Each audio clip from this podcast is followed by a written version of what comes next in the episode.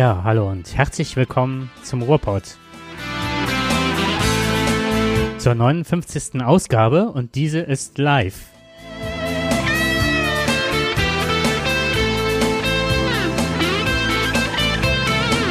Von der Telskin auf Steckskin.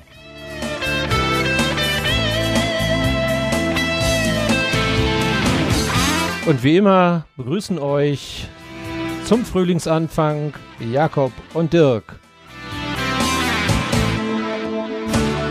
Ja, da gibt es ja diesen schönen Song Life is Life. Aber den wollen wir jetzt nicht singen, sonst na, na, hinterher na, noch. Genau, das waren schon drei Takte. Ich glaube, wir sind noch außerhalb der GEMA-Gebühren.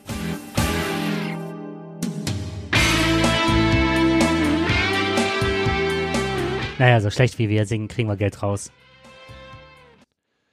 Ja, wir begrüßen euch. Ja, Nochmal. Nochmal, genau. Die Live-Hörer werden es mitbekommen haben. Es war heute ein bisschen zu viel Technik. Das heißt, ich habe vergessen, aufs Aufnahmeknöpfchen zu drücken. Ja, aber auf jeden Fall können wir jetzt die Live-Hörer begrüßen. Hallo nochmal. Und jetzt Genau. die Konservenhörer sozusagen. Ja, wie gesagt, äh, mir flattern immer noch die Hosen, genauso wie gerade. Als du angekündigt hast, dass wir jetzt heute live sind und dass uns äh, viele jetzt dabei zuhören werden, äh, so, wie sagt man, ohne Netz und doppelten Boden. Ne? Jetzt äh, lässt sich nichts mehr ändern danach. Ne? Jetzt kann nichts mehr rückgängig gemacht werden und nichts genau. geschnitten. Was wir sagen, hat Bestand. Ja, Oder richtig. so, genau. Ja, du, Wir machen ja natürlich keine Fake News, ne? Nein, nein, auf keinen Fall. Das ist richtig. Ja, fangen wir nochmal an. Ähm, ja, wer bin ich? Wenn ja, wie viele? Das hat David Precht mal in einem Buch vorgestellt. Ähm, aber er hatte nicht gesagt, wen wir danach fragen können. Äh, wir wissen es heute. Heute wissen wir, dass einer uns diese Frage beantworten kann. Und äh, das ist unser Facebook-Mogul Frank Zuckerberg. Amerikanisch hört sich das einfach schöner an. Ne? Zuckerberg ist einfach irgendwie besser. McDonald's und äh, wie die alles Chicken. Also die, die, das hört sich irgendwie netter an. Ne? Also Auf Deutsch hört sich das so, oh, so sachlich, ne? So gar nicht schön an. Aber der kann uns jetzt die Frage beantworten. Denn der hat ja so viele Datensätze, dass er weiß, ähm, was wir so tun, was wir so wollen, wie es uns geht und äh, was wir auch in Zukunft wollen. Wir wissen eigentlich gar nicht selber, was wir wollen, aber er weiß es. Und dass er diese Daten ja dann äh, auch nicht nur hat, sondern er verkauft sie, er gibt sie weiter, er lässt sie analysieren. Und das Ganze gibt er ja, und die meisten von euch werden es ja gehört haben, an die Analyse, Analysefirma Cambridge Analytica. Äh, wenn man sich das so anhört, könnte man meinen, das ist ein äh, schlechter Porno-Science-Fiction, alleine der Name Analytica. und das auf hochprofessioneller Ebene äh, hätte eigentlich Zuckerberg doch äh, etwas vorsichtig sein müssen. Aber tja, Analytiker wie ist das nochmal? Es gab einen Spruch, wenn es unten hart wird, wird es oben weich. Vielleicht ist bei Zuckerberg auch irgendwie da so in Richtung Analytiker doch ein bisschen was weich Das ist ein geworden. Antidepressivum, so hört sich das an. aber Das, dann wäre es eher Trump, ne? Wenn's, Ja, aber das ist beides weich, ne? Die Birne ist wohl. aber dass dann so erschreckende Nachrichten dann kommen, ja, Mensch, wir haben dann mal eben den Trump gewählt oder wir haben den äh, Brexit haben wir mal eben kurz äh, herbeigeführt, ähm, das gibt einem natürlich schon zu denken, ähm, dass 50 Millionen Datensätze dazu führen können, äh, die Welt in äh, völlig neuen Formen zu sehen oder beziehungsweise die Politik so entscheidend zu beeinflussen, das ist eben die große Frage. Ne? Äh, Kann Zuckerberg das? Und äh, dem ist ja noch gar keiner so richtig nachgegangen. Aber wir wollen mal ganz kurz fragen, äh, kann Zuckerberg uns demnächst äh, sagen, welche Partei wir hier in Deutschland wählen werden? Was meinst du, Jakob? Ich glaube, es, also nicht welche Partei, das hört sich so an, als wäre man brainwashed. Also das, ne, dass man, dass sie hingehen können und uns irgendwas implantieren anhand dieser, dieses Wissens. Nee, was ich eher befürchte, ist halt, dass es so ein, ähm, ja, man nennt das immer so dieses Bubble-Wissen. Du befindest dich halt in einer Bubble, du liest halt die Zeitung, die du gerne liest und so weiter. Und wenn du dann Facebook oder sonst was benutzt, dann wirst du auch diese Infos nur noch bekommen. Und du denkst, das wäre das Leben, das wäre real. Und nur in dieser Blase, in der du lebst, ist ähm, das, was tatsächlich wirklich draußen in der Welt passiert. Und das ist ja nicht so. Und was da verloren geht, ist halt der Austausch miteinander. Diese Streitkultur, dieses Austauschen von Informationen und so weiter. Dieses Bewerten und wieder ne, These, Antithese, ne? Synthese, also dass man wieder auf eine nächste Stufe ähm, des Miteinanders kommt. Es gibt, ja, es gibt ja ähm, in den Medien einen ganz, äh, ja, ich sag intensiv geprägten Begriff, der uns seit Trump begleitet, und zwar der Begriff der Fake News. Ich habe bei den, also bei den Recherchen für unseren Podcast, und dir wird es nicht anders ergehen, immer wenn wir Themen sehen, äh, zweifle ich mittlerweile daran, ist es ein Thema, was man verwerten kann? Ist es eine Information, was man verwerten kann? Stimmt die? Äh, ist die so richtig? Wenn wir das äh, jetzt mal auf ähm, Facebook jetzt mal äh, projizieren, äh, es wurde ja behauptet, dass deswegen sage ich ganz bewusst auch behauptet, es wurde ja behauptet, dass ähm, zum Beispiel äh, Obama ähm, eine Geschichte angedichtet worden ist, die also viele Wähler hat zweifeln lassen, dass er das wirklich machen würde. Hätte man aber ein bisschen was von Politik gewusst oder hätte man zumindest nur ansatzweise gewusst, wie äh, Obama tickt, hätte man sofort gesagt, das kann nicht wahr sein, das muss eine ein Fake News sein. News sein.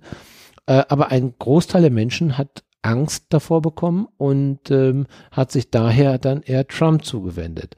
Das glaubt man. Bei dem Brexit soll es ähnlich sein, dass man also mit bewussten Nachrichten, also Fake News, ähm, da reingeht, um den Menschen Angst zu machen. Und ähm, da muss man sich wirklich fragen, wenn man jetzt natürlich weiß, wie Menschen reagieren auf gewisse Informationen und äh, das sehen wir im eigenen Lande, dass wir mittlerweile ein gespaltenes Land sind, dass wir uns auseinanderdividieren lassen ähm, in rechts und links eben jetzt, ähm, dass solche Parteien wie AfD auf einen Nährboden bekommen, auch mit sogenannten Fake News. Sie arbeiten ja auch damit. Und da merkt man ja, dass das in Verbindung, wenn ich weiß, wie die Menschen auf gewisse Fake News reagieren, was es bei ihnen auslöst, ähm, dann macht es natürlich Sinn zu wissen, wie 50 Millionen Datennutzer genau hm. funktionieren. Ja, und es ist ja mittlerweile so, früher war es halt ähm, nochmal diese, diesen Disput, den man oft hatte, Bundestagsdebatten, die haben sich da angeschrien, angepöbelt, sonst was. Das ist nicht, das muss nicht mehr sein. Aber das war, da war ein Fakt, da war Faktenwissen vorhanden. Mittlerweile hast du doch nur noch das Gefühl, äh, dass es all, keiner will genau die Info geben oder das mitteilen, was er eigentlich vorhat. Und dann werden dann Informationen gestreut, ganz bewusst. Wenn ich äh, das richtig weiß, geht Frau Merkel halt hin und ähm, holt sich Informationen, wie die Bevölkerung denkt und entscheidet nach dem Gusto der, des ähm, größten Anteils der Bevölkerung. Atomausstieg. So. Ähm, worauf wollte ich jetzt hinaus? Was war dein letzter Satz nochmal? Fake News. Ja, okay. noch, ja, aber, ich, verloren. aber ich kann, ich kann, ich, ich kann zumindest einen kleinen Stück. So. Ja, dir fällt Mir fällt wieder ein. Und mittlerweile ist es halt so, dass überhaupt keine Informationen mehr gegeben wird, kein Sachstand und so weiter, sondern es wird nur noch ähm, populistisch was eingestreut. Und das reicht mittlerweile, dass man sagt so, ähm, ähm, was weiß ich, da und da ist das und das passiert. Das beste Beispiel war äh, von der AfD, als da jemand sagte, äh, was halten Sie in einer Debatte davon, dass da und da die Frau an, von äh, Ausländern angepöbelt war in, den, in dem Park? Und den Park gab es gar nicht. Vom Namen her schon, aber in einem ganz anderen Bundesland, das hatte gar nichts mit denen zu tun. Aber dann weiß man, oh weia, da wird jemand angepöbelt, das war ein Ausländer und so weiter. Da wird aber keine Information, es wird nichts mehr politisch diskutiert, wie man ähm, Perspektiven schaffen kann. Das ist so das. Ja, da äh, habe ich auch etwas gelesen, das fand ich auch ganz interessant. Äh, da ist der schöne Satz immer, wer anderen eine Grube gräbt, fällt ab und zu auch mal selbst hinein. Und so soll auch da der AfD das passiert sein. Sie hat sich wohl ein bisschen blamiert, äh, indem sie einfach äh, eine Umfrage gestartet hat. Genau genommen war es die Berliner AfD, die von den Bundesbürgern wissen wollte, ob der Islam zu Deutschland gehört. Das ist ja momentan ein mhm. ganz tolles Thema und ganz breit getreten. Ähm, da das Ergebnis aber der Parteilinie widersprach, äh, wurde es kurzerhand wieder aus vom Twitter oder aus dem Account wieder da gelöscht auf der auf der entsprechenden Seite. Ähm, denn das war nämlich so, dass nämlich danach also äh, 83 Prozent mit einem klaren Ja geantwortet mhm. haben. Ne? Mhm. Und äh, die waren etwas verwirrt. sind, ups, was machen wir denn jetzt? Äh, haben das natürlich auch noch veröffentlicht, weil sie gar nicht damit gerechnet haben. Mal so ganz salopp. Und äh, da hat aber dann schon einer äh, ein schnelles Foto gemacht. Ähm, Ja, ja. Der hatte schon Mhm. darauf gewartet, dass es auf den Twitter-Account kommt, und zwar der äh, grüne Chef Werner Graf. Und er hatte mal eben ein Foto davon gemacht. Äh, er sagte ja, die mühevolle Arbeit soll ja nicht umsonst gewesen sein. Und ja, das ist natürlich ganz interessant. Wie kann das jetzt passieren? Wie konnte das der AfD passieren? Die, die hätte das normalerweise ja eigentlich gar nicht äh, Hm. das Ergebnis erwartet. Naja gut, aber da vermutet man wieder im Hintergrund, dass das NDR-Satiremagazin Extra 3 ähm, am Montag eben, also an diesem besagten Montag, auf diese Befragung hingewiesen hat und getwittert, getwittert hat, liebe Gutmenschen und Zwangsgebührenzahler, habt ihr Lust, bei einer AfD-Umfrage mitzumachen? Ja, und äh, sicher weiß man natürlich heute nicht, und da sind wir wieder an dem Punkt, Mhm. was ist jetzt korrekt, Mhm. haben wirklich 83 Prozent gesagt, "Hm, ja, vielleicht gehört der Islam ja doch zu Deutschland, was ich mir nicht vorstellen kann. Oder es waren einfach mal ein paar interessierte äh, Zuschauer, die gesagt haben, komm, jetzt zeigen wir das mal. Das erinnerte mich auch so ein bisschen an GroKo. ja, ja. SPD und GroKo. Mhm. Lass die CDU mal eben ganz kurz reingehen und ja, was ist passiert? Äh, ich weiß nicht, 30 oder 100.000 CDU-Wähler sind um 5 Euro ärmer geworden und hat trotzdem nichts genutzt. Ja. Ja. also man sieht, man kann auch solche Dinge, man kann versuchen zu manipulieren, aber es gibt immer jemand, der es vielleicht auch wieder andersrum manipulieren kann. Du kannst heute nichts mehr glauben. Ob das auf der, auf der Ebene auch ist, ist halt ähm, der konservative Fernsehsender Fox News, also dieser Hofberichterstatter vom Trump, hat auch eine Umfrage gemacht und ähm, der ist ja voll auf Trump-Linie, der Sender, und dabei ist rausgekommen, dass 91 Prozent der Amerikaner ähm, für eine strengere Überprüfung ähm, der Waffenkäufer ist, beziehungsweise Abschaffung. Also das ist jetzt noch ein bisschen gefächert, aber im Grunde eine massive Verschärfung des Waffengesetzes. Und da dachte ich auch, ähm, da haben sie sich wahrscheinlich gerade auch mit ins eigene Fleisch geschnitten. Ja, das ist richtig. Und ähm, wenn man das jetzt so verfolgt, dass äh, es Schüler sind, die gegen diese mächtigste Lobby der Welt ankämpfen, die ist ja gar nicht so groß, diese Waffenlobby, aber sie ist immens reich. Ja. Ja, die hat so viel Geld und die kann so viele Politiker schmieren, bezahlen. Ich meine, wir wissen, dass die Lobbyisten ja nur, nur einen Job haben, genau das zu tun. Mhm. Aber wie mutig ist das, dass es Kinder sind, die sich dorthin stellen? Und ich glaube, damit hat die Waffenlobby nicht gerechnet. Nein, absolut. Jeder Politiker, der sich hinstellt, wird sofort niedergemacht. Keiner hat eine Chance. Aber dass 800.000 Menschen, sofern Mhm. es stimmt, diese Zahl, es sollen sehr viele Menschen gewesen sein, spielt auch keine Rolle, ob es dann nur 400, 500 oder 800.000 500, waren. also die äh, 500.000 nur Schüler. Wenn man diese Mhm. Zahl hört, dann muss ich sagen, dann ist es mir um Amerika nicht bang. Mhm. Ja, es gibt junge Menschen, die die Nase voll haben und ich kann nicht verstehen, dass ein Vorschlag kommt, dass ein Lehrer mit einer Waffe in der Schule, in der Hand Unterricht geben soll. Ich würde mich doch niemals als Schüler mehr trauen, nochmal irgendwie ein Gag zu machen, einen Witz zu machen, etwas Blödes zu sagen oder zweimal hintereinander den gleichen Fehler zu machen. Da musst du ja Angst haben, dass du gleich abgeknallt wirst. Also den Bock zum Gärtner zu machen, finde ich, kann auch nur wieder Glaub mal, wie Idee viele, sein. wie viele Lehrer äh, Gerne eine Waffe korrigieren, Lehrerkollegen gerade das so richtig als Witz ist. Ey, du hast deine Hausaufgaben nicht gemacht. Ich kann mir Ja. vorstellen, der ein oder andere möchte vielleicht sogar mal eine Waffe haben, dann ist endlich Ruhe in, im Ja. Saal. ähm, Ja, aber da kann ich, soll ich da ganz, hau rein. ganz kurz Erzähl. was zu erzählen? Und Bei zwar, dir bimmelt's. hm, Wir sind live. in Amerika ist es bei den Jugendlichen mittlerweile die dritt äh, häufigste Todesursache, erschossen zu werden. Achso, ich in einem Lehrer zu Amoklauf zu geraten. Okay. Also von einer Waffe erschossen zu worden, zu werden, ist nach ähm, Selbstmord und äh, Verkehrsunfällen die häufigste Todesursache von äh, Schülern.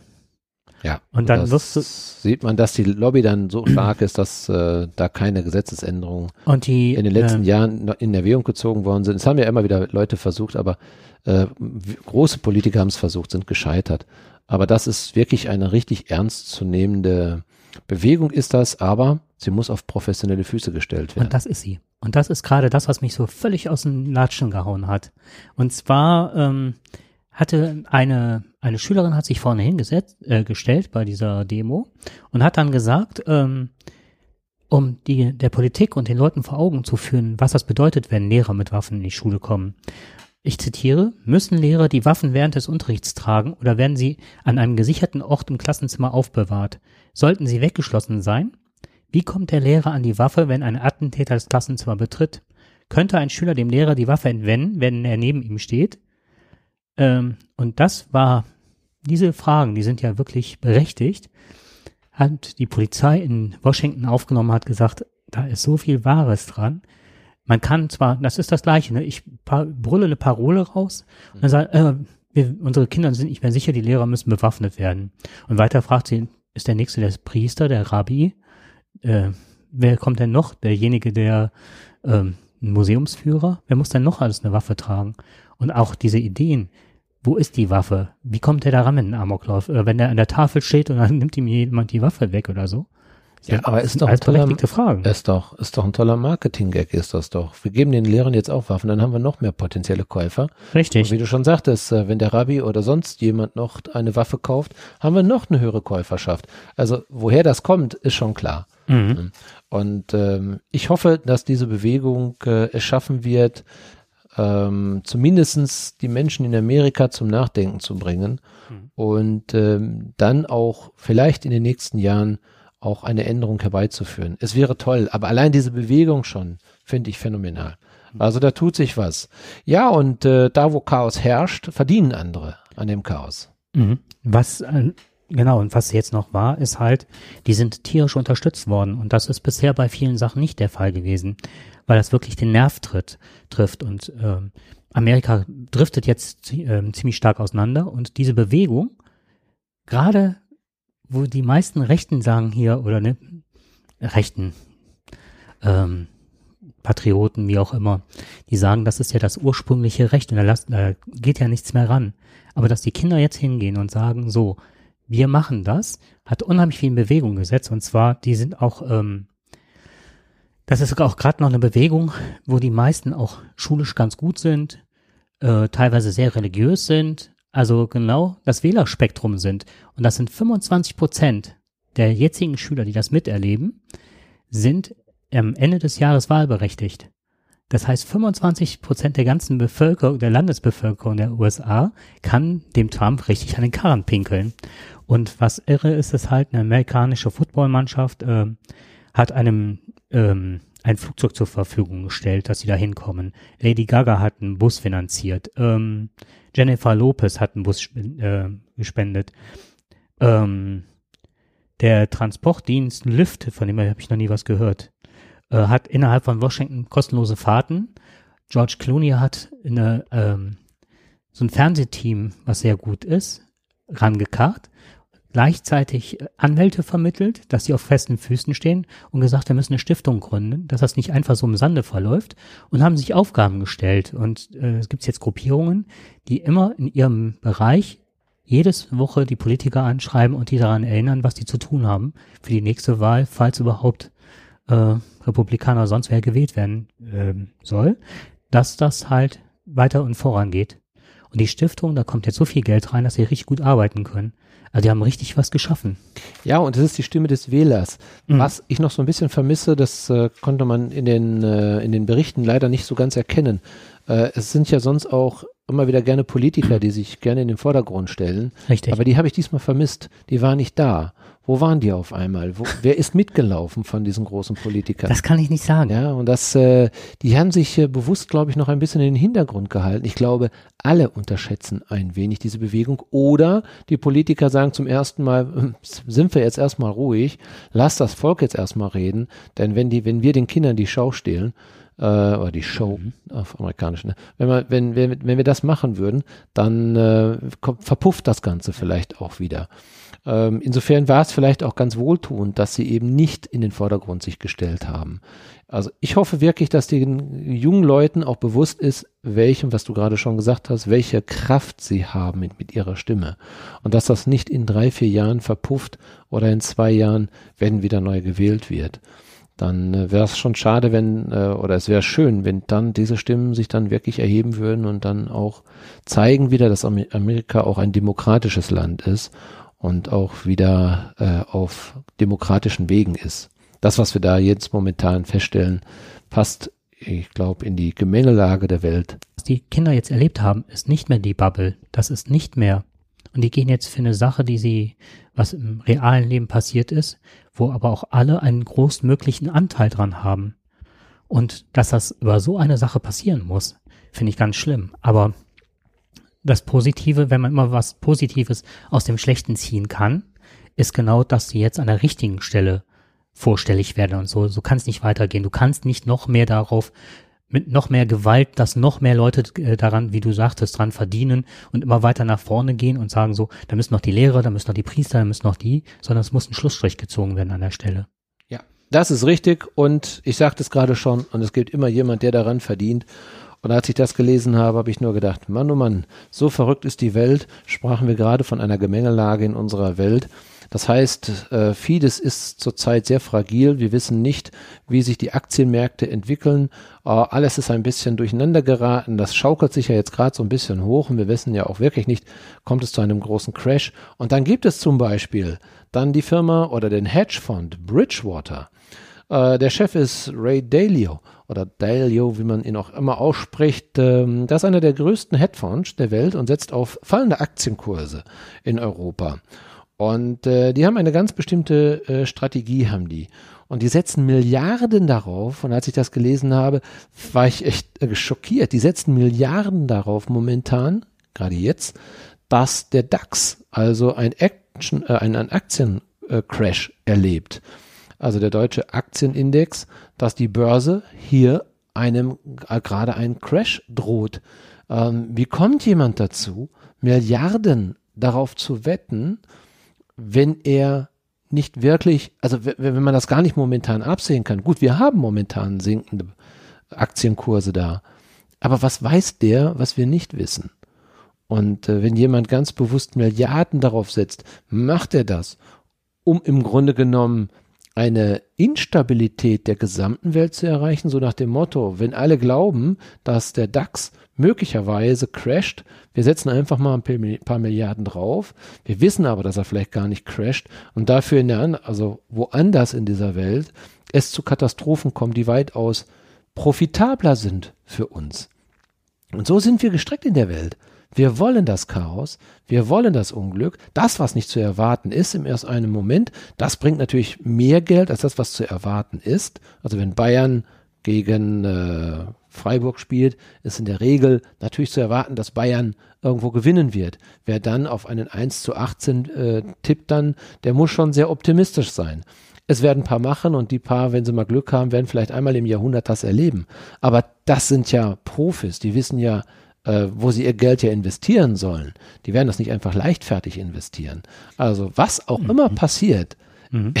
es ist unglaublich, dass so etwas in unserer Welt passiert, dass man auf das Unglück der anderen wettet, um dann äh, Milliarden Gewinne zu machen. Immerhin äh, besitzt er, glaube ich, momentan noch so um die 200 Milliarden. Das ist ja schon mal was. Aber das, schon das Beispiel gerade von dir fand ich faszinierend mit Bayern und äh, Freiburg. Ähm, da ist ja noch jemand auf dem Platz und das ist der Schiedsrichter. Und wenn sowas stattgefunden hat, waren es ja meistens, dass der Schiedsrichter äh, geschmiert war, beziehungsweise involviert war in das Ganze. Jetzt ist die Frage, wer ist da involviert?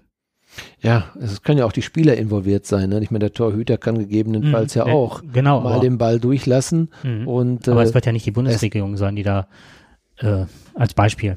Ja, äh, aber man fragt sich wirklich, warum machen die das? Ne? Das ist doch das gleiche wie ähm, bei der, äh, als diese Immobilienblase geplatzt ist. die wussten alle, dass die platzen würde und haben dann deutschen Kunden auch noch hier verkauft, dass die da mit ihrem Geld investieren sollen, also auch darauf wetten sollen, obwohl die schon da wussten, dass das in die Hose gehen wird. Also die haben nicht nur den Leuten äh, die Lebensgrundlage in Amerika gezogen, haben die in finanziellen Ruin gestürzt. Nein, die haben auch noch Wetten, Deutsche darauf wetten lassen, dass das, äh, oder beziehungsweise anlegen lassen und haben die noch mitgezogen. Hm. Was ich damit sagen will, ich weiß natürlich schon, warum die das machen. Geld regiert die Welt und wir wollen, wir sind ja nicht naiv. äh, wir, wir, wir, es, wir, man wettet ja auf Aktienmärkte, den Getreidemarkt, man, man, äh, man macht da eine Sanktion drauf, dann bekommt der andere dafür wieder eine, oder hat der andere eine Knappheit und der andere kriegt dadurch wieder mehr Gewinn. Also das ist schon irgendwo klar. Ich will eigentlich nur damit sagen, was für eine Welt sind wir, dass wir auf das Unglück der anderen spekulieren, um daran zu verdienen. Aber wir tun es wahrscheinlich mhm. hin. Also allein die Zwangsversteigerung mhm. eines Hauses, äh, wie viele Leute lockt es an, um möglicherweise ein Häuschen zum halben Preis zu bekommen, ist vielleicht ähnlich und nicht anders mhm. zu sehen. Und so ist nun mal eben die Welt, ähm, dass wir genau mit diesen Katastrophen arbeiten und sie auch herbeiführen, um genau dann ein bisschen da mehr Geld anzuhäufen, wo schon Geld mhm. ist. So ticken wir halt eben. Ein Freund sagte gestern, das ist das römische Reich, das ist Brot und Spiele. Man ist so distanziert mittlerweile und da passiert so viel mittlerweile im, ja, im Rund. Ja. Dass man da halt nur noch sitzt und guckt, ist gar nicht mehr beteiligt und guckt, dass man seinen größtmöglichen Nutzen oder auch seine Freude oder seine Genugtuung daraus erfährt. Aber man ist selber nicht mehr involviert. Man hat nicht mehr die Empathie und das Gefühl dazu, was da gerade passiert. Ja. Das ist richtig. Apropos äh, Empathie. Und was ich total schön fand, war ein ganz kurzer Bericht nur in was ganz Schönes und Positives aus der Türkei. Ähm, es gibt Emirali Urtekin, leitet eine Bibliothek und die ist entstanden dadurch, dass Müllwerker, heißen sie ja jetzt neu Hochdeutsch, Müllarbeiter, Müllmänner in der Türkei, immer ganz viele Bücher gefunden haben in den Mülltonnen, die noch gut waren wenn die wirklich richtig gut waren, ne, dass man so äh, noch sichern konnte, haben die die rausgeholt und ähm, sind hingegangen und haben jetzt einen Raum dafür gefunden, sammeln die und dann können die Leute sich da halt die Bücher leihen, äh, die die Müllmänner gerettet haben. Fand ich total spannend. Ja, wo wir gerade beim Müll sind. Also ich finde die Idee finde ich erstmal toll. Man sollte viel mehr Müll, sollte man versuchen, nicht nur zu recyceln, sondern auch wieder zu nutzen aber wir sind ja schnell im Wegwerfen. Und da hat mich ähm, ein Beitrag im Fernsehen hat mich doch sehr schockiert. Ähm, und zwar das alte Thema äh, Müll beziehungsweise Plastik im Meer. Ich weiß nicht, ob das. Äh, ja, hätte ich auch gerade, und das hatte ich auch auf den Lippen, als wir da gerade drüber gesprochen hatten. Mhm. Es ist ein, ein ganz unerträgliches Thema, ist das. Und äh, wenn man sich mal die Zahlen mal anguckt, wie wir oder wer die Länder sind, die also hier besonders viel Müll reinschmeißen. Ne? Das sind zum Beispiel Länder wie China, Indonesien, die Philippinen, Vietnam, Sri Lanka. Äh, China ist natürlich unangefochten da ähm, der, der Hauptverursacher dabei. Man hat mal ähm, versucht, das mal plastisch darzustellen. Ähm, das sind insgesamt also 192 Länder und die 20 in, unter den ersten 20, das sind eigentlich die, die meisten Produzenten dieses Mülls. Und ähm, wenn man den gesamten Müll mal, um das nur plastisch darzustellen mal, was im Meer mittlerweile ist, sammeln würde, dann könntest du die sämt also sämtliche Küsten, jeden, auf jeden Meter der ganzen Küsten unserer Welt, könntest du 33 Säcke hinstellen mit entsprechendem Plastikmüll. Das muss man sich mal auf der Zunge zergehen lassen. Das hört sich jetzt nicht viel an, aber das muss man sich mal nur mal im Kopf vorstellen, wie viele schöne Strände wir haben. Wenn du nur die Ostsee nimmst oder du fährst nach Grömitz hin oder sonst irgendwo, mhm. einen deutschen Strand.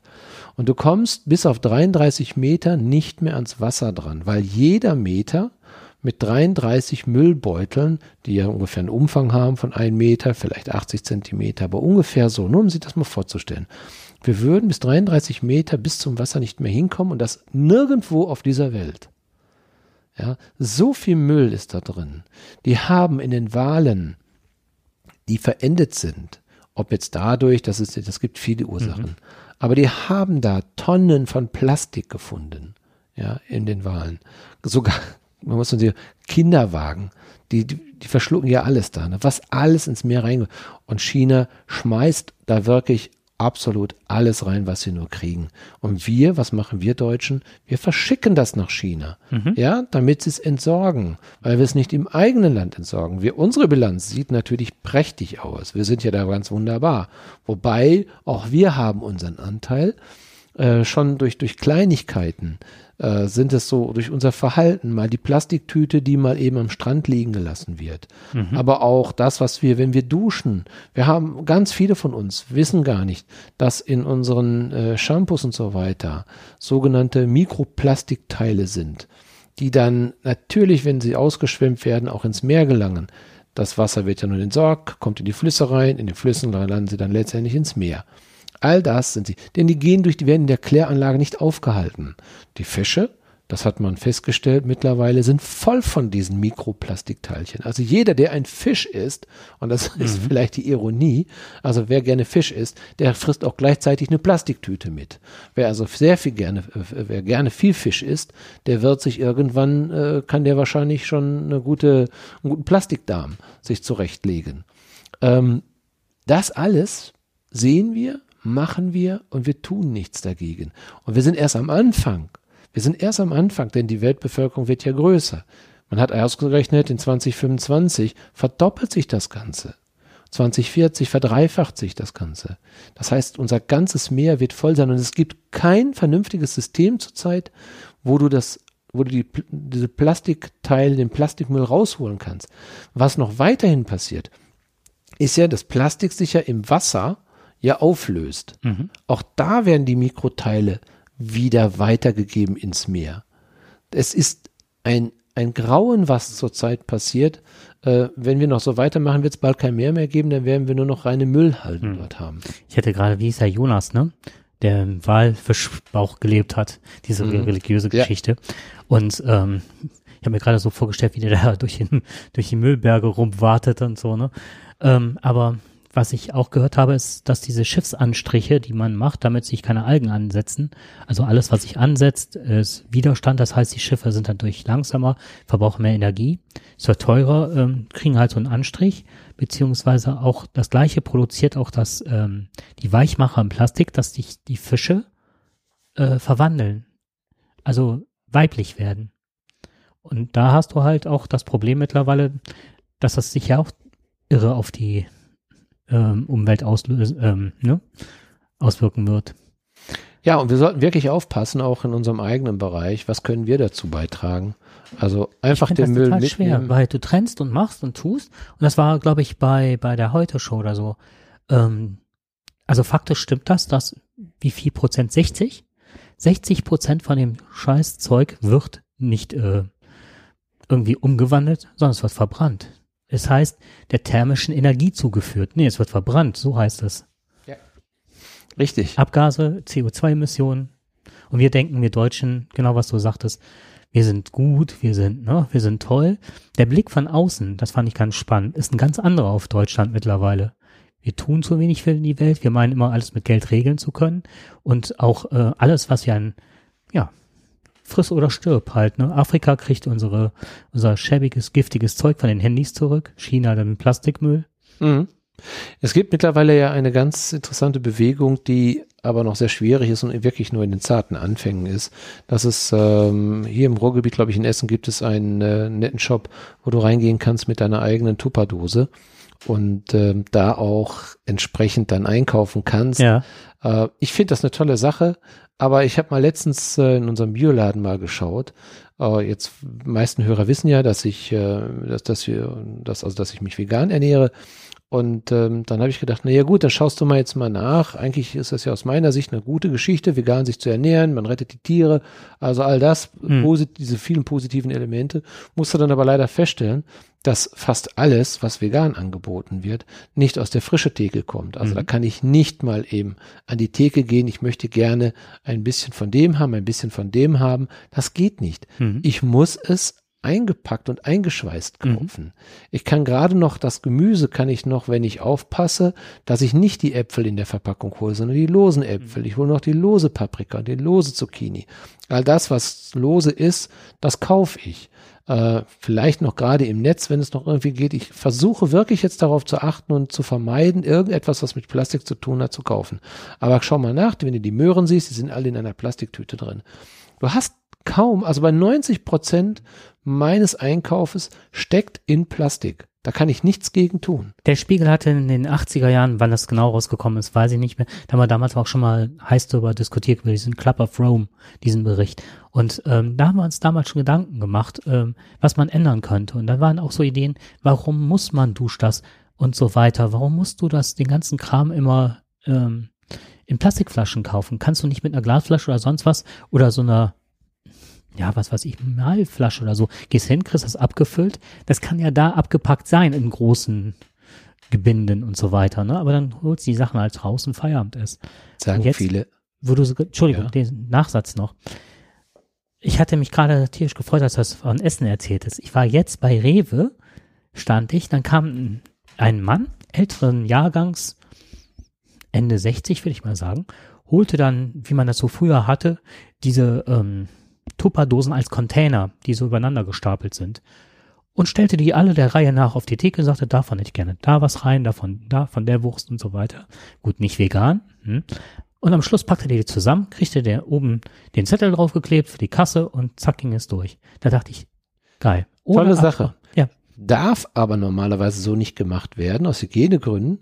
Ähm, darf, also man kann es machen, man darf die Wurst aber, also die Tupperdose muss oben liegen bleiben, die darf nicht hinter die Theke gestellt werden. Sie muss oben auf der Theke Hm, liegen bleiben, okay. aus hygienischen Hm. Gründen. Ne? Aber ist ja ein Anfang. Ist ja zumindest, dass ich die halt auch mitmachen. Genau, Fand ich total das toll. ist eine absolut gute Idee. Aber wenn man darüber nachdenkt, es gibt ja verschiedene Möglichkeiten. Der eine sagt, naja, dann sollen die Produzenten, die das produzieren, also die, diejenigen, die das produziert haben, sollen ihren Müll wieder zurücknehmen. Ja, gut, aber wer nimmt schon seine Autos zurück, wer nimmt dies zurück und jenes Hm. zurück, wir produziert, produzieren so viel in unserer Welt, du kannst nicht alles, was du gekauft hast, auch dann wieder zum Hersteller zurückschicken. Das ist sehr schwierig. Ähm, man könnte jetzt eine Steuer drauflegen, ja, aber dann hast du vielleicht eine Steuer von zwei Cent oder zehn Cent da drauf. Deswegen wird trotzdem jeder das einpacken. Da wird man eben mehr für das Produkt bezahlen. Keiner wird darauf verzichten wollen. Nur wenn man mal zurückdenkt, vor 20 Jahren, da hattest du gar nicht so viel Plastik oder vor 30 Jahren. Wir sind auch ohne, fast ohne Plastik ausgekommen vor 30 Jahren. Oder mit we wesentlich weniger. Was haben wir früher denn anders gemacht äh, als heute? Und da muss man vielleicht mal wieder darüber nachdenken, dass es vielleicht manchmal ganz gut ist, einen Schritt zurückzumachen, um mal zu gucken, Mhm. wie haben wir unsere Sachen vor 30 Jahren denn bekommen? Und da vielleicht auch wieder hingehen zu sagen, okay, das alles brauchen wir jetzt gar nicht. Ne, dass man da wieder von runterkommt. Ich fand es jedenfalls ganz interessant. Ich hatte letztens meinen Biomüll äh, in sogenannten Bioplastiksäcken reingepackt. Also es ist ja klar, wenn wir haben sehr viel Gemüse, wir kompostieren ja auch dann oder es wird ja abgeholt. Wir können nicht so kompostieren bei den Mengen. Ähm, und deswegen gibt's ja sogenannte ähm, Plastikbeutel, die, wo du dann dieses Kompostiermaterial hin reinpacken kannst, dann riecht es nicht so, dann wässert es nicht auch so, äh, soll sich aber beim Kompostieren zerlegen. Ja, jetzt habe ich all diese schönen Sachen habe ich natürlich auch dann dahingestellt für die Abholung. Ja, was haben sie gemacht? Die haben mir alle meine Tüten, hat mir die Müllabfuhr, alle meine kompostierbaren Tüten haben mir alle auf die Straße gestellt und den Rest mitgenommen. Ja, du siehst also auch da gibt es äh, Unverständnis noch und selbst die wissen es nicht. Aber Apple macht das zum Beispiel, dass die ganzen, also mittlerweile glaube ich, packen sie, die, 100% kann ich es nicht sagen, diese Kopfhörer in so Pappen ein. Die hatten vorher Plastik. Da dachte ich, warum muss das nochmal extra verpackt werden? Aber das war auch so, so eine Eiweißstruktur, die sich dann mit, in Kontakt mit Wasser über längere Zeit komplett auflöst. Auch überhaupt nicht schädlich, keine Weichmacher, nichts, ne? Wir müssen anfangen, darüber nachzudenken, wenn wir heute ein Produkt herstellen, ja, was hat das für nachhaltige Auswirkungen auf unsere Umwelt?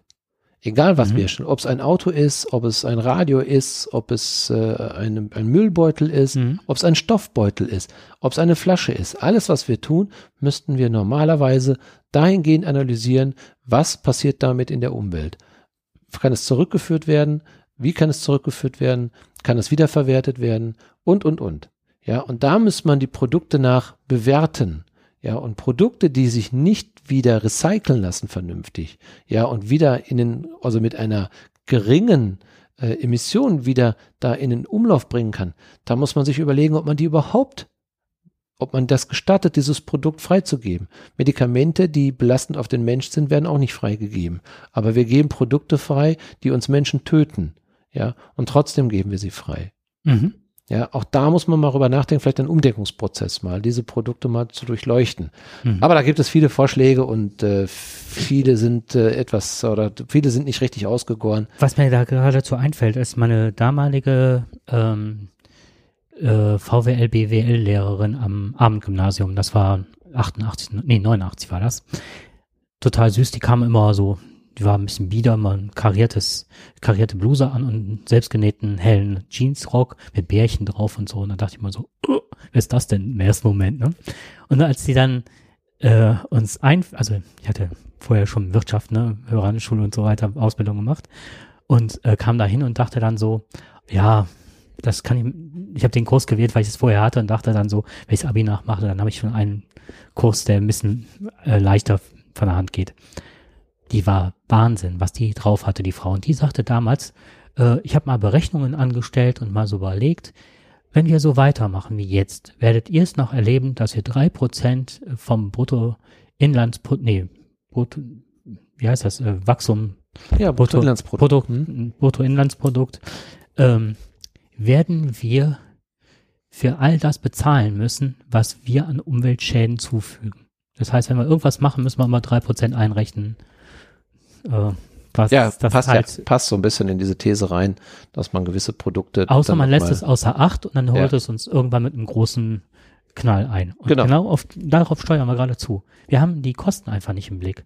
Und das war auch nochmal, da möchte ich gerne noch auf eine Sache drauf noch äh, kommen. Und zwar habe ich einen der weltbesten Podcasts gehört, aller Zeiten.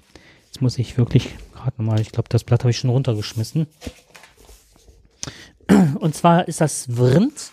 Ich würde den Namen der Dame gerne mal nennen. Ähm, einen Moment. In der Zwischenzeit kann ich ja noch was anderes sagen und zwar ähm, Deepfake. Wir waren ja eben bei Fake News, ne? Es gibt jetzt Deepfake. Bedeutet auf ähm, einer Seite auf Reddit, ist eine Plattform, ähm, hat jemand ein Programm veröffentlicht, das so gut funktioniert, dass man Gesichter auswechseln kann in Filmen. Wenn du mehrere Fotos von einer Person hast oder kleine Videosequenzen, wie er sich bewegt, dann kann man diese Person eins zu eins in Filme reinrendern, ohne dass du weißt, dass der tatsächlich nicht mitgespielt hat. Und bisher war es ja mal eine große Leistung, wenn man dann so sieht, dann haben die ganzen Leute so, so ähm, sind verkabelt worden und dann sind so Abläufe gemacht worden und wenn jemand, ist schon mal passiert, wenn jemand gestorben war und hatte bis zum Ende des Films nicht mehr mitmachen können halt, ne? Dann hat man den da reingerechnet. Mittlerweile brauchst du es nicht, macht eine App. Da sind wir bei, ne? Und dann sagten die, ja, wo wird's denn gefährlich? Klar, wenn man dir was unterjubeln will, dann wird's heftig. Wenn man dich diskreditieren will, Ja, lass doch Film mal laufen. Dann gibt's keine Fake News, dann gibt's dann Fake-Filme dann, äh, die dann äh, natürlich noch deutlicher sind und beweist das Gegenteil erstmal. Klar wird dann irgendeiner mal sagen, ja, das ist alles mit dem Rechner produziert, aber wir wissen ja, ja. was letztendlich hängen bleibt an so Genau. einer Nachricht. Also wer redet ist nicht tot war eine Sendung, wirklich die weltbeste Podcast-Sendung und ich höre seit 2006 Podcast mit Ulrike Guerrero. Ich hoffe, ich spreche es richtig aus, ist Professorin für Europapolitik und Demokratieforscherin. Und die sagte auch alleine, die Leute gehen immer nur vom Brexit aus, ah, wir müssen 350 Millionen, was war das hier für Krankenkassen und ähm, das könnte man für Krankenkassen benutzen, was wir wöchentlich an Europa zahlen. Keiner berechnet das, was es kostet, wenn sie aussteigen, weil die da keine Ahnung von haben. Äh, dann hat sie gesagt, ähm, das ist eine Illusion, dass wir die Grenzen jetzt einfach mal zumachen. Das ist alles mit massiven Kosten für Umwelt, für den Bürger und auch für das Ansehen. Und das ist ein Schaden, den kann man nicht beziffern und der wird bei weitem höher liegen. Die Fischer mittlerweile oder jetzt, äh, was war das letztens? Das war irgendein eine Unisache, dass irgendwie ESA oder sonst was, wo die Engländer jetzt sagen, oh, da machen wir nicht mehr mit. Nee, ihr seid raus. Feierabend, ihr kriegt ja keine Gelder mehr. Die ganzen Unis, die dann in strukturschwachen Ländern, äh, Gebieten sind, die kriegen keine Gelder mehr von der EU. Und jetzt fangen die plötzlich an, oh weia, ne? Die Fischer dürfen natürlich jetzt alles leer fischen, aber das wird doch in Europa nicht mehr subventioniert und gekauft. Diese Preise werden hochschnell, weil die Leute, oder beziehungsweise die werden verarmen und die werden nicht wissen, was Europa Gutes getan hat. Wir Deutschen wissen zum Beispiel, sagte sie, überhaupt nicht, was Griechenland geleistet hat. Wir denken immer noch, "Ah ja, die werden uns jetzt belasten und so. Es gäbe zum Beispiel kein Trinkgeld mehr in Griechenland ohne Quittung. Die hätten das Steuersystem so radikal äh, verändert, dass wir demnächst erstaunt sind, was Griechenland leisten kann. Und dann werden wir uns warm anziehen müssen, weil die vielleicht uns auch irgendwann überholen. Und wir denken immer noch, oh, wir müssen die subventionieren, die doofen Griechen und die werden uns, ne? Nein. Und äh, das war so was, und was mich unheimlich umgehauen hat, war, dass die jetzt in der Kaczynski in Polen hingeht und den Frauen 500 Euro in die Hand drückt, wenn, also bei drei Kindern als Kindergeld, und dass kaum einer das so verdienen kann, das Geld. Und dadurch bleiben immer mehr Frauen zu Hause, verzichten auf Bildung. Und die Männer haben wir das Sagen, das wird komplett umgepolt, das Denken. Die sind unheimlich dankbar, weil Polen hat ja was für uns getan, aber die Europäische Union nicht mehr. Und auch die Kinder werden mit diesem Denken ins Leben starten. Das ist auch wieder Fake News. Die werden nicht die positiven Aspekte Europas sehen, sondern sagen, nee, ist nur einfach doof und ne, die haben uns nie geholfen, uns im Stich gelassen, Feierabend. Und das ist das mit den Fake News halt, wie, wie baue ich ein Narrativ auf oder beziehungsweise wie manipuliere ich die? Da brauchst du halt diese Cambridge äh, Analytica nicht für, ne? Was ich nur immer interessant finde, warum glauben wir immer, dass das immer nur eine Seite kann? Ja. Äh, was Kaczynski kann, äh, was Trump kann, was Erdogan kann. Warum können, ich sag mal, ist das nicht in anderen Ländern möglich, die demokratischer aufgestellt sind? Machen die das genauso? In einer anderen Richtung? Oder sind wir vielleicht auch an der Stelle manchmal auch ein bisschen blauäugig und denken, na ja, ähm, es ist schon, wir sind die Guten und das sind die Schlechten dabei. Ne? Du hast ja vollkommen recht, die nutzen das ja auch, die machen das ja auch. Aber ich frage mich nur, was passiert hm. bei uns? Was wird mit uns gemacht in einem vermeintlich demokratischen Land? Wir werden manipuliert. Also absolut. Ne? Wir werden in andere Richtungen manipuliert. Mhm. Äh, jeder hält so ein bisschen an seinen Bedürfnissen ja und Interessenlagen ja auch feste. Dieselskandal. Äh, unter anderem. Ne? ne die meine, Leute, wer bezahlt, ich gehe da, ich könnte schreien vor Wut, wenn ich sehe, dass Schulen nicht genug Geld haben, dass der Breitbandausbau nicht kommt, dass äh, Frauen, die Kinder aufziehen, zu Hause bleiben, nie mehr das Geld einholen können, was sie in der Zeit der Kindererziehung verloren haben und sich in Jens Spahn hinstellt, ähm, der dann sagt, ja, aber mein Vater hat sich gut um meine Mutter gekümmert. Ja, aber nicht jeder, wie war das nicht jeder, jede Mutter kann den Vater von Jens Spahn heiraten, ne? Das geht halt nicht. Und dann hast du dann die Leute, die, das war mir nie so bewusst, klar gehen die irgendwann wieder in den Beruf zurück. Aber die Zeit, wenn die nie mehr aufholen, teilweise Technologie, äh, te technologisch sind die abgehängt, müssen praktisch nochmal neu lernen. Das sind alles so Sachen, die werden einfach nicht bedacht. Und die größte Gruppe, die wirklich arm wird, sind alleinerziehende Mütter. Und dann stellen die sich hin, ja, wir brauchen wieder mehr Frauen, Frauen an den Herd und so weiter. Aber es ist alles unausgegoren und nicht zu Ende gedacht. Alle vier Jahre wird neu gewählt. Ja. Und ich frage mich jedes Mal wieder aufs Neue, auch dieses Mal wieder, es hat ein halbes Jahr gebraucht, bis jetzt diese Kroko gekommen ist, aber nichts von dem, das, was der Wähler sich gewünscht ja. hat in der breiten Masse, nichts von dem, was du gerade angesprochen hast, ja, mehr in die Ausbildung ste äh, stecken, Lehrer unterstützen, Schulen unterstützen, das ist doch unser Potenzial. Alle reden davon, aber du siehst im Programm so gut wie nichts davon. Ne, nicht wirklich große Maßnahmen, keine Reformen, nichts, die genau dahin gehen, äh, den Menschen, die jetzt hier sind, eine richtig gute Ausbildung zukommen zu lassen. Das findest du alles nicht. Und äh, wir haben, wir wählen trotzdem immer, und das sind genau die Menschen, die sich das erhoffen, mhm. wünsch, wählen jemanden, der es nicht bringt. Warum machen wir das? Mhm. Wir haben jetzt mittlerweile ein Valomat, wir haben ganz viele Möglichkeiten, uns zu informieren. Mhm. Wir haben tolle Sachen, aber trotzdem, am Ende des Tages schaffen es die Politiker immer irgendwie dann doch den Säckel oder die Geldbörse zuzuhalten und irgendwie scheint es dann doch wieder in die falsche Richtung zu gehen. Weil die Lobbyisten ein- und ausgehen und dann die fertigen Konzepte mitbringen, dann da reingehen, das auf den Tisch legen. Dieselskandal, das ist mir so, irgendwann habe ich gedacht, es ist doch, was ein Diesel an Umweltbelastung leistet, glaube ich, steht in keinem Verhältnis wir wohnen hier in der Nähe von Gachtsweiler 2 zu der Verstromung von Kohle. Wenn du da vorbeifährst mit einem Diesel, dann musst du doch lachen, wenn du darüber guckst. Ich bin durch Sachsen-Anhalt gefahren mit dem Fahrrad, bin, also das habe ich bestimmt schon tausendmal erzählt, ins Bütchen rein, komm aus dem Bütchen raus.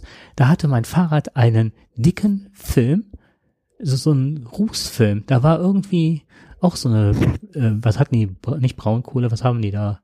Koks oder womit die da, das war alles verschmiert. Ne? Und dann denke ich mal, Kohle, ja, was hatten die da äh, äh, in die Luft geblasen in diesen paar Minuten, wo ich da drin war, ne? Und dann denke ich, das, das macht aber, selbst äh, wenn die da rummanipuliert haben, wer bezahlt's? Der Steuerzahler. Absolut. Und nicht die Firmen werden da zur Rechenschaft. Und dadurch geht auch ganz viel Innovation flöten. Auch mit den Braunkohle, die können sie abschalten, aber da verdient halt RWE dran. Naja, ähm. Mhm. So, jetzt haben wir uns aber richtig in Rage gelegt, geredet heute. Trotzdem habe ich noch eine Sache, die mir ganz wichtig ist, die ich noch kurz erwähnen möchte, zum Abschluss meinerseits. Ähm, und zwar folgendes, da gehe ich nochmal auf eine andere Seite. Ähm, es gab, und es gibt immer noch, aber ähm, den Radinger Podcast. Da haben sich ein paar Leute getroffen, und zwar über die PodWG. PodWG, ich glaube, die ist im Süden angesiedelt. Da kannst du halt anrufen und dann mit erzählen. Und dann gehst du halt mit denen auf dem Raucherbalkon oder so nennen sich halt die Zimmer und so. Das sind eigene Podcasts. Muss man sich als großes Haus vorstellen. Dann kannst du halt in den verschiedensten Zimmern podcasten. So, und das hat auch damals äh, Radinger gemacht. Und irgendwann war der halt beruflich so eingespannt und die Leute, die dann immer sich dann mit ihm unterhalten haben, das war immer eine größere, mal eine kleine, mal eine große Gruppe von Leuten, die haben einfach immer nur ihre, über ihre Woche erzählt, ein Laber-Podcast. Und dieser Laber-Podcast ähm, ist dann irgendwann, hat er gesagt, ich mache das nicht mehr und die Mitstreiter haben dann gesagt, hm, ist aber schade. Und die sind dann rübergewandert und haben dann, also rübergewandert, haben ein eigenes Format aufgemacht, den Laber-Podcast, bla bla bla. Und ähm, da hatte ich halt, ich weiß nicht mehr, auf was ich, ich bin auf Themen eingegangen, habe gesagt, dass mir der total gut gefällt. Und dann sind wir halt auch erwähnt worden. Das fand ich total schön. Da ist der Bobson Bob, ähm, ähm, der Gerard und ganz viele Mitstreiter. Und ähm, darüber bin ich dann auch so zum, ähm, zum Beispiel zum Bobson Bob gekommen oder Planet, äh, Planet Kai und so weiter, wie die Jungs alle heißen, alle super sympathisch. Und Gerards Welt habe ich mir dann auch angehört. Also die machen alle noch Einzelpodcasts, so äh, Personal Podcast heißt das. Und dann habe ich dann, hat er so erzählt, ja, da war ich halt beim Oktoberfest halt von ähm, äh, in Geilenkirchen. Da dachte ich, bei den Avex, und dann dachte ich, aha, was macht der denn da, ne? Hab das aber gar nicht so wahrgenommen. Und jetzt war ich äh, beim Mediamarkt in Hökelhofen, äh, Hökelhofen? Und dann habe ich dann ihn dann persönlich angeschrieben, beziehungsweise auch nochmal da, als ich dann zum Blabla Podcast meinte ich, grüße halt den Gerard, weil äh, eigentlich, wenn ich aus dem Fenster winken würde, müsstest du mich jetzt eigentlich sehen. Ne? Und dann hat, haben die auch alle ganz lieb geantwortet und der Gerard hat dann auch nochmal mich nochmal so angeschrieben und nochmal unseren Podcast erwähnt. Und ähm, da bin ich halt auf die Idee gekommen, also Gerard, ich grüße dich, oder beziehungsweise wir grüßen dich ganz lieb an dieser Stelle. Und äh, ob wir nicht hier mal einen links rheinisches Podcaster-Treffen machen. Finde ich total schön. Ja, natürlich werden wir das machen. Ja, so eine Einladung können wir nicht ausschlagen. Ja, ne, dann werden wir mal mit dem Tacheles-Podcast, dem Ruhrpod und Gerards Welt mal schauen. Vielleicht äh, bei einem gemeinsamen Essen. Die Einladung sprechen wir hier also jetzt aus. Ähm, oder was weiß ich, wir treffen uns in einer Kneipe oder sonst wo. Und dann können wir ja mal schauen, äh, ob wir dann auch mal ein paar Sätze aufnehmen. Das finde ich auch ganz spannend. Ja, wir freuen uns schon drauf und wer weiß, vielleicht können wir dann beim nächsten Mal feststellen, äh, ob wir miteinander verwandt sind. Das können wir dann mit einer schönen, äh, mit einer schönen App kann wir das machen. Geni.com kann man nur empfehlen. Äh, einfach mal. Geni.com. Nein, das ist, das ist eine ganz tolle Sache, ist ah, das. Okay. Ja, vielleicht sind wir beide verwandt. Das ist, das ist einer der, ist ein gigantischer Stammbaum mit 120 Millionen Datensätzen. Ähm, der ist äh, total klasse. Ich weiß nicht gerade, muss ich mal gucken, ob ich. Du kannst da sogar einen DNA-Test machen lassen. Das fand ich ja stark. Also du kannst da für 79 äh, US-Dollar kannst du da schon mal den einfachen Test machen lassen. Du kannst aber auch für 149 äh, Dollar kannst du den Y-DNA37-Test machen.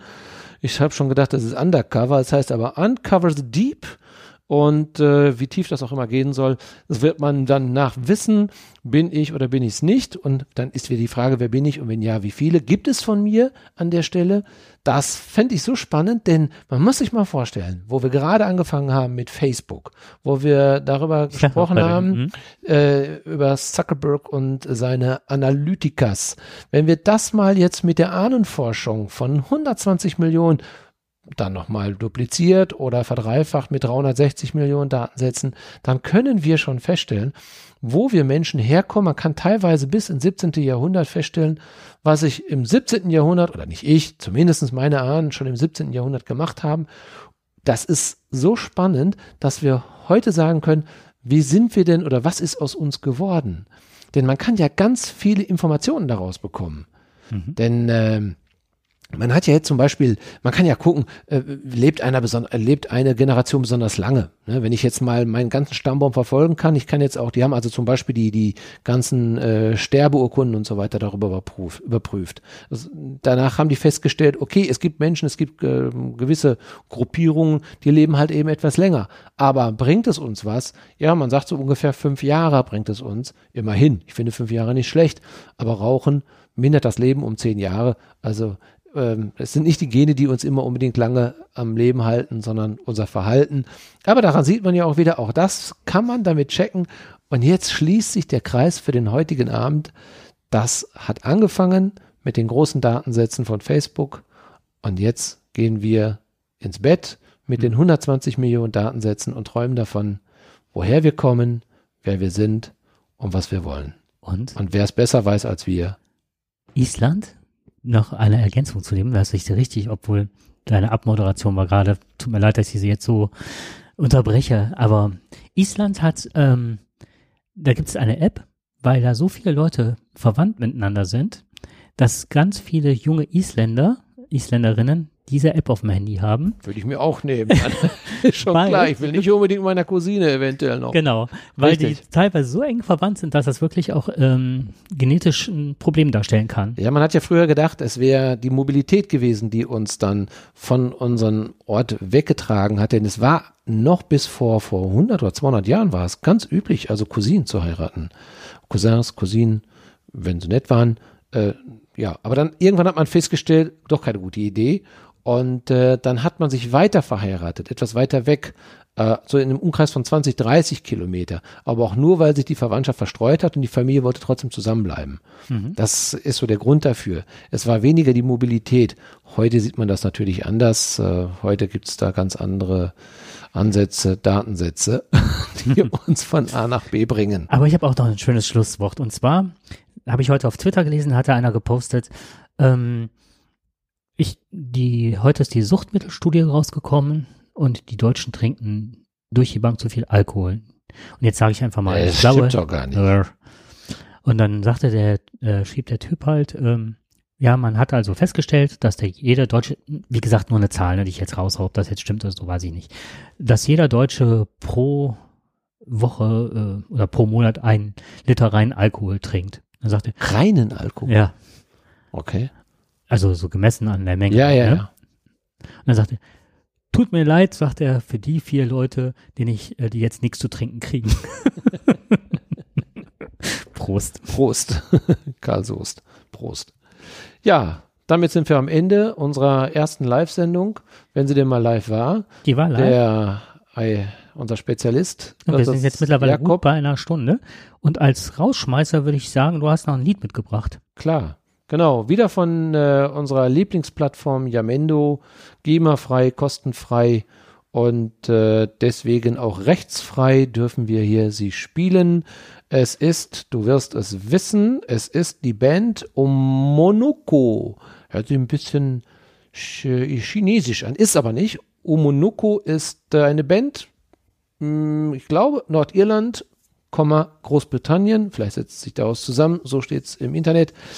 Die Platte selber heißt Empty Streets von dem Album Animal 2017. Ist ähm, rockig und äh, hören wir einfach mal rein. Dreimal gespielt und beim nächsten Mal nicht genau. mehr. Genau. Schönen Abend. Ciao. Schönen Tag. Schönen Frühling. Und viel Spaß noch. Allah dann. Ciao. Ciao. While I'm making moves Well, I've been coming closer to the end of these old dead empty streets. As you take your stand, well, maybe understand it